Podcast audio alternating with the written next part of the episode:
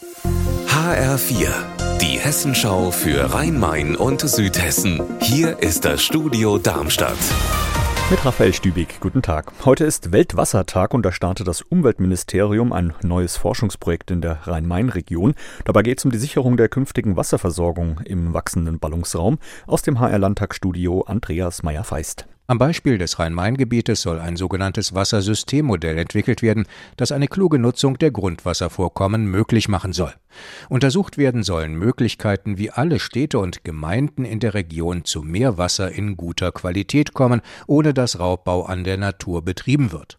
Hintergrund des Projekts die Grundwasserneubildung geht zurück und die sogenannten Nassjahre, in denen sich viel Grundwasser bilden kann, werden weniger. Am Sonntag fällt in einer Stichwahl die Entscheidung, wer in Frankfurt neuer Oberbürgermeister wird. Uwe Becker von der CDU oder Mike Josef von der SPD. Beide geben im Wahlkampf Endspurt jetzt nochmal richtig Gas. Plakate, Flyer, Internetvideos. HR-Reporter Frank Angermund ist da mal der Frage nachgegangen, wer von den beiden Kandidaten denn mehr Geld in den Wahlkampf gesteckt hat. Etwa gleich viel. Der Wahlkampf von Uwe Becker von der CDU hat bis zur Stichwahl am Sonntag rund 340.000 Euro gekostet.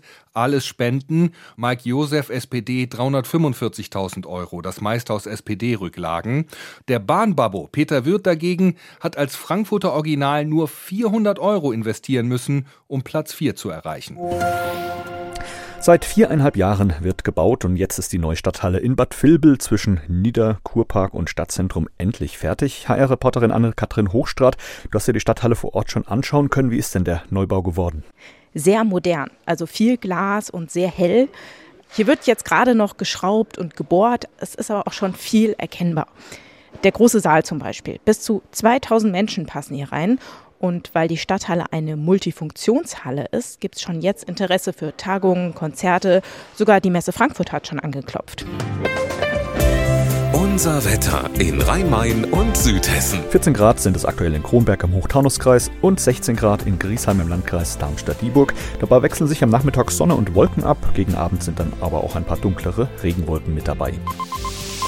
Morgen erwartet uns dann ein eher trüber Tag mit wenig Sonne, aber viel Regen und Schauern bei Höchstwerten von 16 Grad. Ihr Wetter und alles, was bei Ihnen passiert, zuverlässig in der Hessenschau für Ihre Region und auf hessenschau.de.